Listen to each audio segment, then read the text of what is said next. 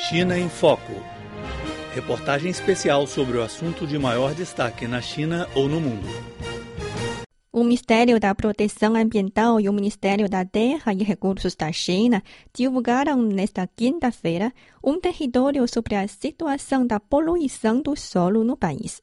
O documento é resultado de um levantamento feito entre 2005 e 2013. De acordo com o texto, a situação geral dos solos contaminados da China não é otimista.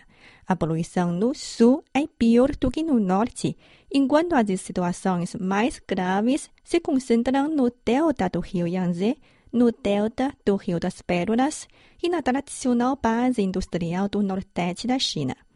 Para o secretário-geral da Associação Industrial da Recuperação Ambiental da China, Gao Shengda, a contaminação do solo deve-se principalmente às atividades humanas, como mineração e agricultura.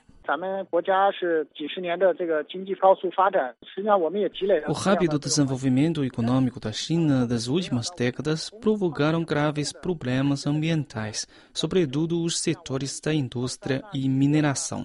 Além da contaminação de terras cultiváveis causada pela exploração de minerários e pela metalurgia, as empresas da indústria química nas regiões urbanas são também origem de poluição. Ainda por cima, falta no país um mecanismo de supervisão sobre o processo de produção e de punição. Segundo dados divulgados pelo Ministério da Terra e Recursos da China, mais de 10% das terras agrícolas do país estão contaminadas por metais pesados. A área total chega a 10 milhões de hectares. Os acidentes relacionados com a poluição do solo que foram expostos nos últimos anos chamam também a atenção pública. Entre eles, o arroz contaminado por cadmio na província de Hunan e as centenas de crianças que foram detectadas com altos valores de chumbo no sangue na província de Shanxi. Porém, para recuperar as terras contaminadas, é preciso mais recursos e longo período de tempo. 这种污染它是很难消除，因为土壤和地下水的这个自净能力是非常 é muito difícil eliminar os poluentes, já que é quase impossível purificar propriamente o solo e as águas subterrâneas. O país está se dedicando à recuperação ambiental por meio de micróbios e de plantas.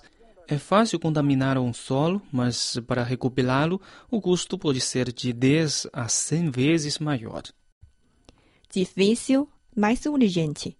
O vice-ministro da Proteção Ambiental, Wu Xiaoqing, disse que o governo vai elaborar e pôr em prática, ainda este ano, um programa de ação da prevenção e tratamento da poluição do solo.